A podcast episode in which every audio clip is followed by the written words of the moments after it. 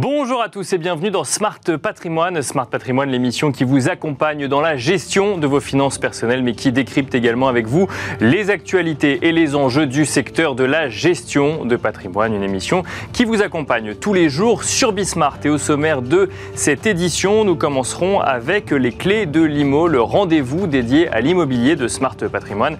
Et en l'occurrence, nous nous intéresserons à l'impact de la politique monétaire menée par la BCE sur le marché marché immobilier en Europe avec un focus sur la France, la Belgique, mais aussi l'Allemagne. Nous tenterons de comprendre comment ce qui se passe sur le marché des crédits immobiliers peut avoir un impact sur le marché immobilier dans son ensemble. Nous en parlerons avec Thomas Lefebvre, VP, VP euh, au sein du groupe Aviv. Nous enchaînerons ensuite avec Enjeu patrimoine. Un enjeu patrimoine où nous resterons dans ces thématiques de contexte économique et d'inflation puisque nous nous demanderons comment compenser l'impact de l'inflation sur son contrat d'assurance vie et comment pour cela les unités de compte. Alors les unités de compte, c'est généralement des actions, mais cela peut également être des unités de compte immobilières ou d'autres typologies d'unités de compte. Nous en parlerons avec Cédric Marc, président de Patrimonio Finance, mais aussi avec Jérémy Chor, directeur commercial de Prime Alliance. Bienvenue à vous tous qui nous rejoignez. Smart Patrimoine, c'est parti. Et nous commençons comme toutes les semaines avec les clés de l'IMO, le rendez-vous dédié à l'immobilier de Smart euh, Patrimoine. Et en l'occurrence, nous allons nous intéresser à l'impact de la politique monétaire menée par la BCE sur le marché du crédit immobilier et sur le marché immobilier en lui-même. Pour cela, nous avons le plaisir d'être euh, accompagnés en duplex par Thomas Lefebvre. Bonjour Thomas Lefebvre. Bonjour Nicolas. Merci d'être avec nous dans Smart Patrimoine. Je rappelle que vous êtes VP du groupe Aviv, Aviv qui détient notamment en France meilleurs agents ou se loger. Alors c'est sûr que les marchés financiers suivent de très près les annonces des banques centrales, notamment de la BCE, euh, les différentes hausses de taux de euh, la BCE. Ça a un impact d'ailleurs sur les investisseurs en action sur les marchés financiers, mais ça a aussi un impact, euh, j'ai envie de dire, dans l'économie réelle ou en tout cas dans l'épargne des ménages qui détiennent de l'immobilier. Euh, quand la BCE monte ses taux, ça peut avoir un impact selon les pays sur euh, le prix d'achat ou le prix de vente d'un bien immobilier. On va revenir ensemble sur, le contexte, mais il faut bien comprendre cette mécanique qui peut avoir lieu puisque quand la BCE augmente ses taux, et eh ben, les taux obligataires augmentent également et ça a un impact sur le crédit, Thomas Lefebvre. Oui, euh, exactement. Surtout qu'on vient d'un monde en fait où euh, euh, le, crédit immobilier était particulièrement accessible en Europe avec des obligations d'État qui étaient faibles d'une manière générale, en tout cas pour les pays comme la France, l'Allemagne et, la Belgique, et donc des crédits, des taux d'intérêt pour les particuliers qui étaient aussi faibles. On empruntait à des niveaux records dans chacun de ces pays. Donc on a des prix de l'immobilier aussi qui se sont ajustés en fonction de ces taux. Euh, face à l'inflation qui, euh, est, qui, qui, est élevée, hein, et on va dire même extrêmement élevée par rapport à ce qu'on a pu connaître sur les dix dernières années, euh, pour rappel, hein, en moyenne sur la zone euro, on a une inflation qui est de l'ordre de 10%. Euh, une inflation euh, en France, on est quand même plutôt bien loti avec cette inflation qui est à 6%, même si ça nous paraît quand même extrêmement élevé par rapport à ce qu'on a pu connaître les années précédentes. C'est une inflation qui est élevée, mais on n'est pas à plaindre par rapport à même d'autres pays là plutôt d'Europe euh, de l'Est. typiquement, bah, l'Estonie fait partie des pays avec l'inflation la plus forte, avec 25% d'inflation, ce qui est énorme. donc une augmentation des prix là annuelle de 25%. et donc, bah, pardon? Oui, non, j'acquiesçais sur cette idée qu'effectivement l'inflation n'est pas forcément euh, égale partout dans les différents euh, pays européens, avec euh, également des projections de croissance pour le continent européen qui laissent envisager une année 2023 plutôt compliquée sur le continent. Bah, d'une certaine manière, du coup, bah, pour lutter contre cette inflation, euh, bah, la BCE va change sa politique monétaire et, vu que les projections d'inflation euh, qui sont faites aujourd'hui prévoient du coup de l'inflation qui va rester élevée 2022-2023 et qui devrait euh, retourner vers 2% en 2024 si les mesures qui sont prises par les banques centrales en gros arrivent à leur fin. et c'est tout l'enjeu du coup de, de, ces différentes politiques monétaires avec euh, bah, l'augmentation des taux de la part de la BCE pour essayer de calmer cette inflation euh, et euh, bah, qui a un impact très direct, on va dire, sur euh, le marché de l'immobilier et sur les taux qui vont être pratiqués par les banques sur, sur le crédit immobilier. Et ça a déjà commencé à augmenter de manière quand même significative. Rien que si on prend le marché français, on empruntait à 1% sur 20 ans au début de l'année 2022. On emprunte aujourd'hui, là, en novembre 2022, à plus de 2%. 2,2% je crois en moyenne sur 20 ans. Et encore une fois, on fait partie des pays qui sont peut-être les moins à plaindre, notamment si on compare par rapport à nos voisins allemands, puisque sur 20 ans, les, nos, nos, voisins allemands empruntent déjà presque à 4%. Euh, donc, euh, on, voit que euh, bah, ça change quand même des choses assez structurelles sur l'accès au crédit et donc sur euh, le marché de l'immobilier. Et surtout que Thomas Lefebvre, alors effectivement, quand on parle de crédit immobilier en France, on a cette habitude, puisque c'est une généralité ou presque, d'emprunter à taux fixe. Donc on parle de, de 1, 2 ou 3% effectivement, mais avec cette idée que ce taux reste fixe à partir du moment où on a contractualisé avec une banque. Ce qui n'est pas forcément le cas dans tous les pays européens si on reste cantonné à l'Europe. Ben, oui, euh, exactement. Et c'est une, caractéristique qui est très importante par rapport à notre marché. C'est que d'une certaine manière, on est un peu plus protégé. Les, les, particuliers français sont un peu plus protégés, notamment ceux qui ont déjà souscrit des crédits, puisque euh, même si les taux augmentent, euh, les ménages français ne voient pas le risque de voir leur mensualité augmenter, alors qu'en face, on aurait en plus la valeur de leurs biens qui pourrait diminuer. On ne va pas observer ça en France, puisque 98-99% des crédits sont faits à taux fixe. Cependant, dans d'autres pays européens, notamment dans les pays du Nord, euh, c'est plutôt l'inverse et on a, euh, on, va avoir un peu plus de crédits euh, variables, euh, voire même presque plus de la moitié des crédits dans certains pays du Nord vont être à, à, taux à taux variable. Et ce qui peut avoir des conséquences évidemment bah, pour des des revalorisations du coût de mensualité qui vont être indexé sur cette augmentation de taux et qui pourrait avoir du coup bah, des effets un peu plus dévastateurs pour euh, les ménages. Et encore une fois, si on compare par rapport à nos voisins allemands, euh, la, la, la, manière dont le crédit est fait euh, en Allemagne, c'est pratiquement tous les 10 ans, euh, les Allemands doivent renégocier leur crédit et font, refont des crédits. Euh, et donc, bah, ça peut avoir des impacts aujourd'hui bah, pour des personnes qui doivent se réendetter pour continuer de payer leur maison, mais du coup, la mensualité va être du coup un peu plus euh, élevé que par rapport à ce qu'ils pouvaient avoir avant compte tenu de l'augmentation des taux. donc ça, bah, évidemment, ça peut avoir un, impact même sur, euh, sur des gens qui avaient emprunté il y a, mettons, 10 ou 15 ans, mais qui doivent aujourd'hui retourner euh, voir leur banquier pour, j'ai envie de dire, réévaluer un petit peu ce crédit, et là, il peut être réévalué à la hausse. Alors, par rapport à 10 ou 15 ans, on va dire que c'était le niveau des taux qu'on pouvait déjà à peu près avoir. mais effectivement, si on prend quelqu'un qui, qui s'est endetté euh, en 2016-2017 avec des taux qui étaient qui commençaient déjà à baisser, hein, qui, qui, qui, pouvaient.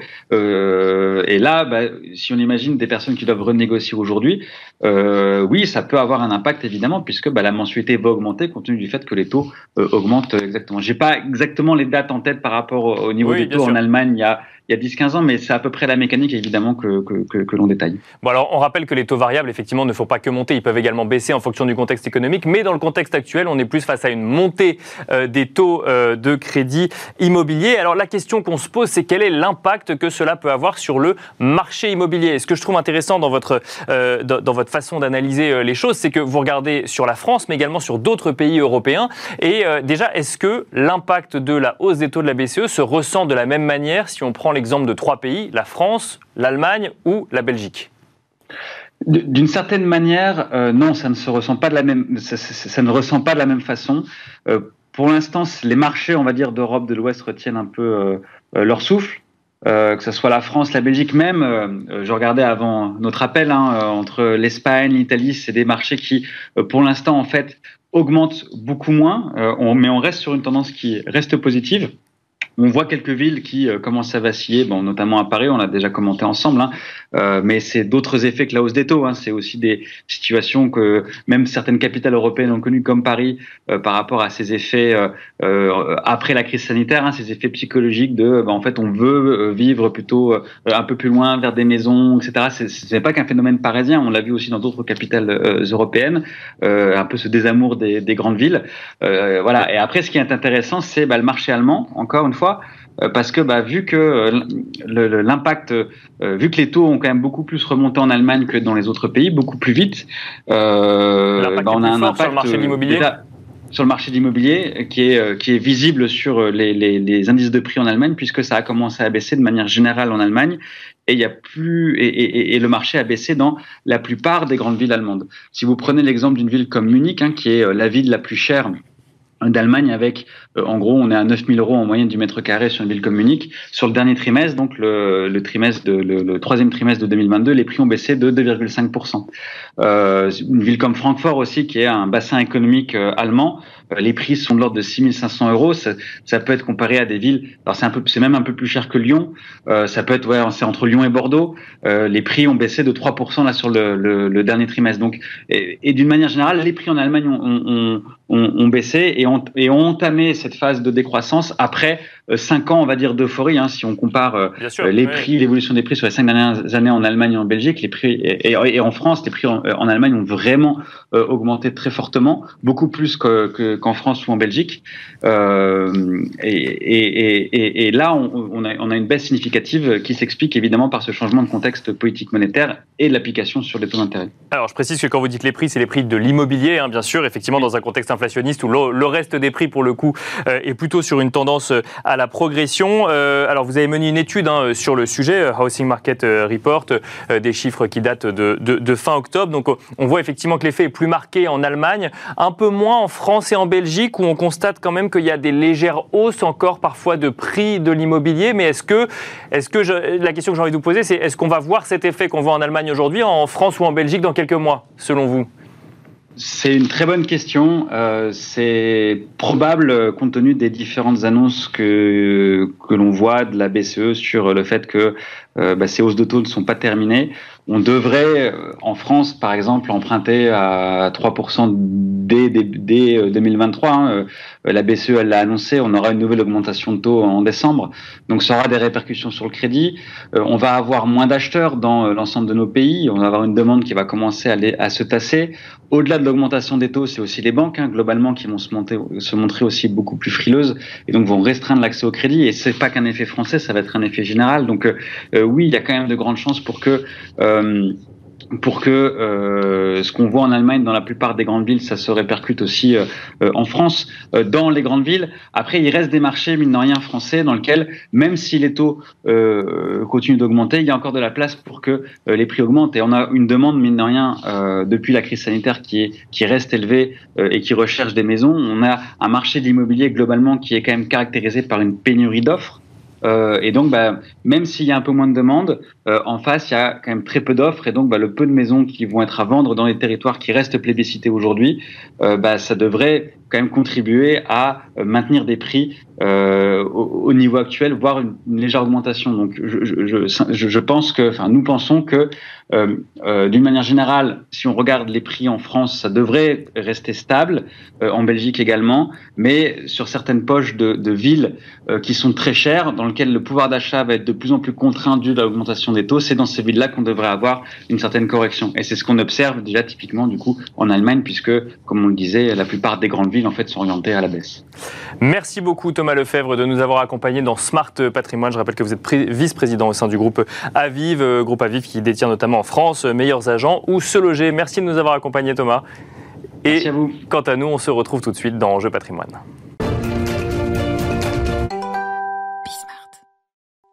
Et nous enchaînons à présent avec Enjeu patrimoine, un enjeu patrimoine qui va se concentrer sur les stratégies de gestion, ou en tout cas les stratégies de placement au sein de son assurance vie, en prenant en compte le contexte inflationniste actuel.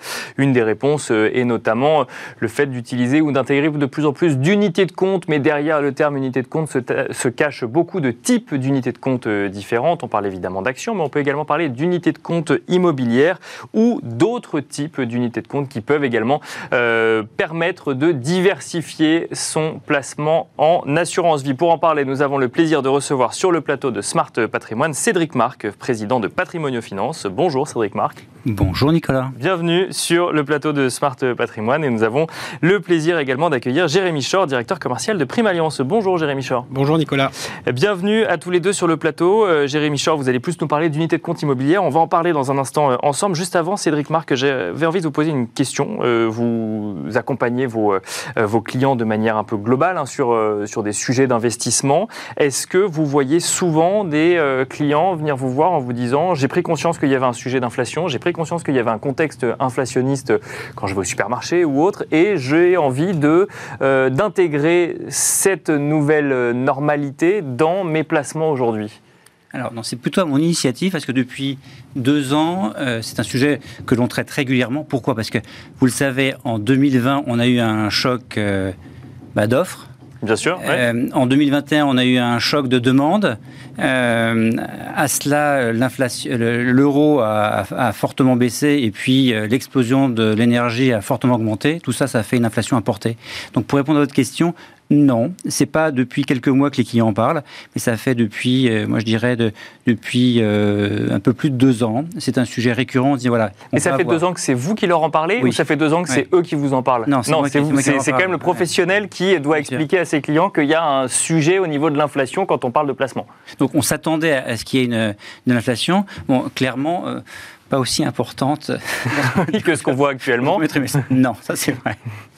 Euh, et donc du coup, quand, on, quand on prend, ce que je comprends quand même, hein, c'est qu'il y a euh, cette idée qu'il euh, n'y a pas forcément cette conscience de l'impact que peut avoir l'inflation sur, sur ces placements. Donc le, sujet, c'est justement comment faire en sorte de contrer l'inflation dans ces placements.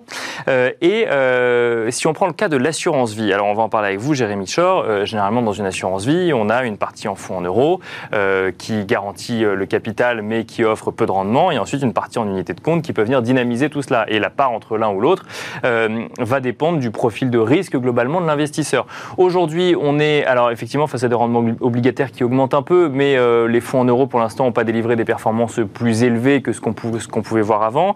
Et on a des unités de compte qui, lorsqu'elles sont investies en actions, euh, souffrent un petit peu de l'évolution des marchés financiers depuis quelques mois actuellement et pointe le bout de son nez depuis longtemps, mais en tout cas revient un petit peu dans les stratégies actuelles, les unités de compte immobilière. Alors là, on parle de SCPI, SCI ou OPCI qu'on peut intégrer dans son contrat d'assurance vie. Oui. C'est une question. Expliquez-nous comment ça fonctionne. C'est exact. L'immobilier, c'est une des classes d'actifs parmi les actions, les obligations, les matières premières, etc. Et évidemment, euh, quand on fait de la gestion de patrimoine, il faut veiller à être présent sur toutes ces classes d'actifs, à respecter euh, la règle numéro un qui est la diversification, ne pas être surexposé sur une de ces classes d'actifs. Quelle qu'elle soit, bien sûr. Quelle qu'elle soit, mais euh, effectivement, l'immobilier a sa place dans les contrats d'assurance vie ou dans les contrats de capitalisation. Et alors, comment est-ce qu'on prend en compte l'immobilier par rapport à euh, l'habitude qu'on a euh, de choisir entre fonds en euros ou actions on va euh, regarder deux principes qui sont des fondamentaux quand on fait de la gestion de patrimoine. C'est quel est l'objectif de performance recherché par notre client, l'épargnant, et quelle est la durée de placement.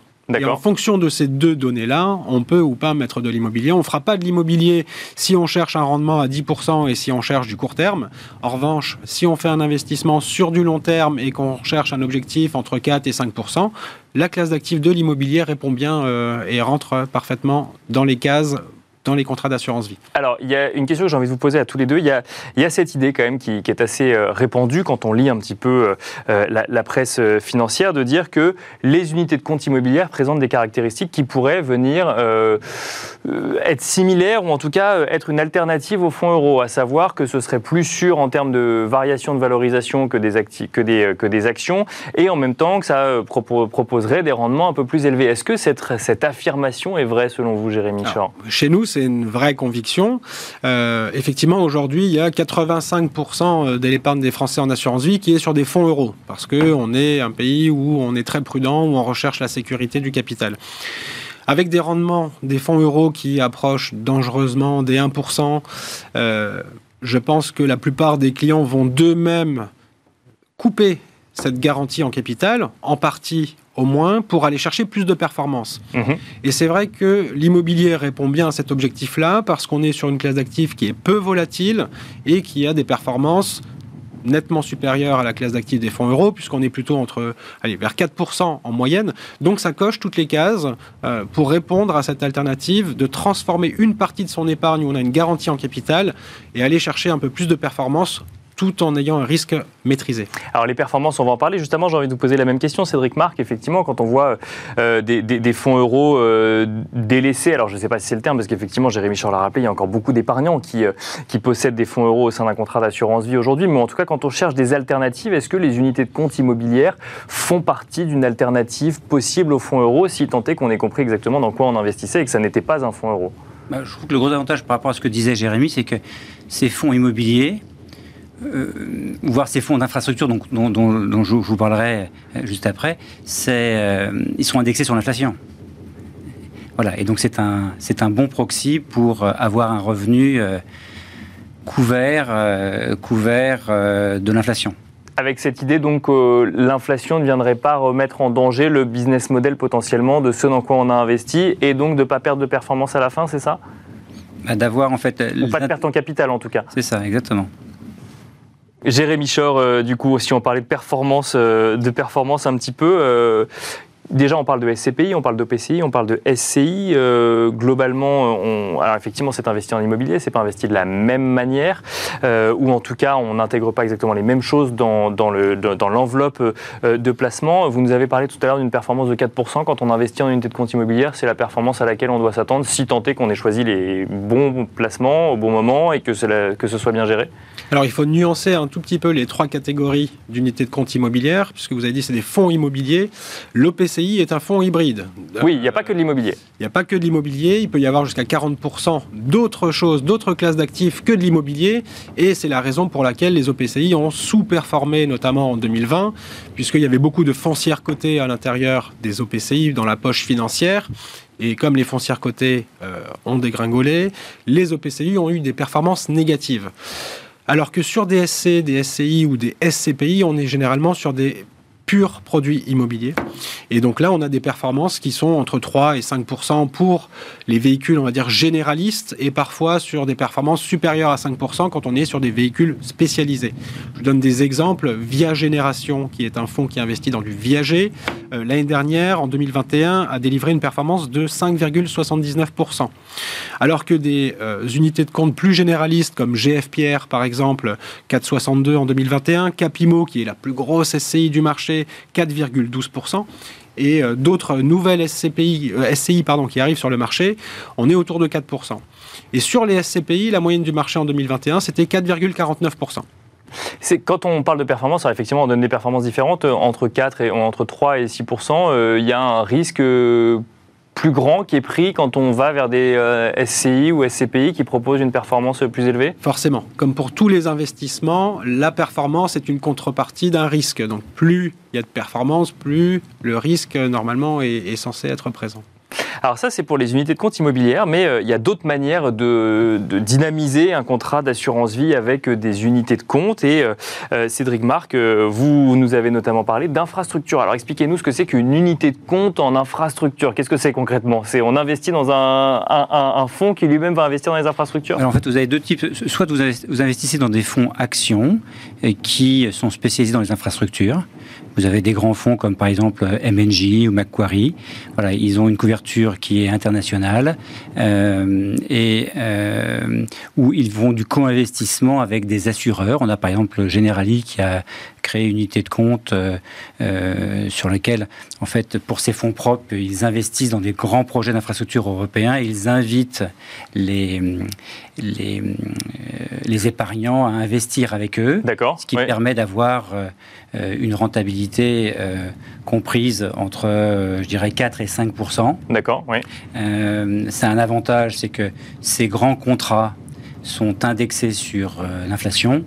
Et là, on parle de, construction de routes, de ponts, de parkings, d'aéroports, c'est ça, non mais c'est aussi peut-être, ça peut être aussi des infrastructures sociales, ça peut être aussi euh, des, euh, euh, la fibre, etc., des ports, des autoroutes, etc. Et ça, les contrats au départ sont indexés à l'inflation. Donc globalement, quand on est investisseur, on sait que si les prix augmentent de 5%, le, ce qui sera versé à l'investisseur augmente également de 5%. Bah, je, je, discutais récemment avec le gérant d'un fonds qui s'appelle MNJ Global Infrastructure. Il nous disait en fait que 85% de, je dirais, des lignes et des contrats en fait sont, ont une indexation sur l'inflation.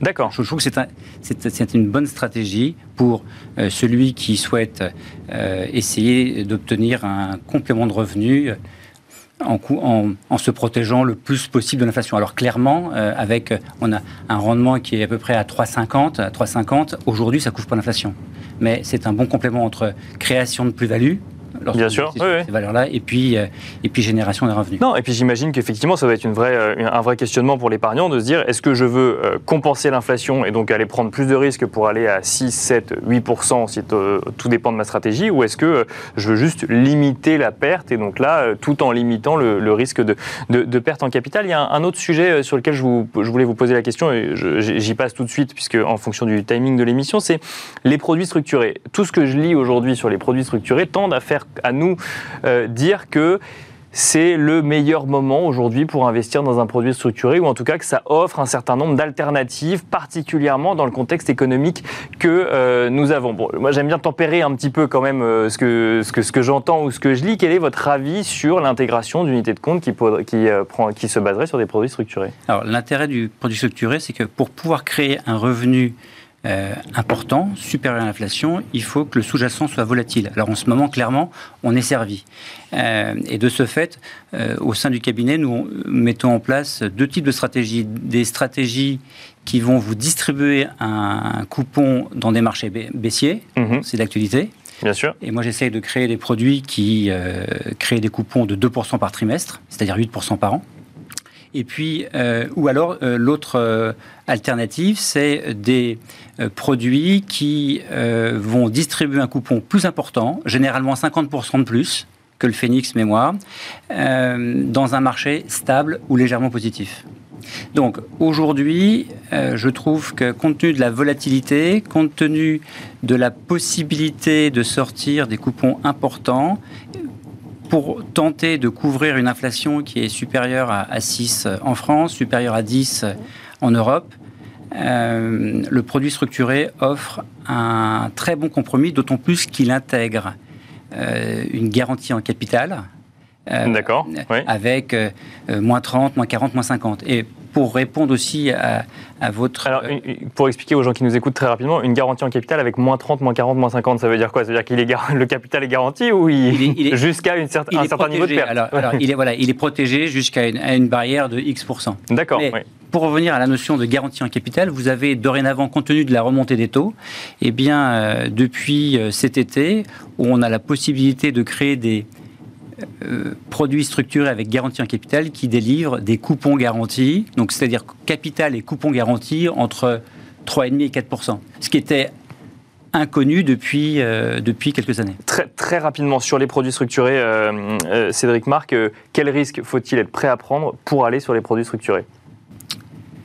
Euh, il faut être euh, capable euh, d'accepter une volatilité de, de la, sa valeur liquidative entre deux dates de constatation.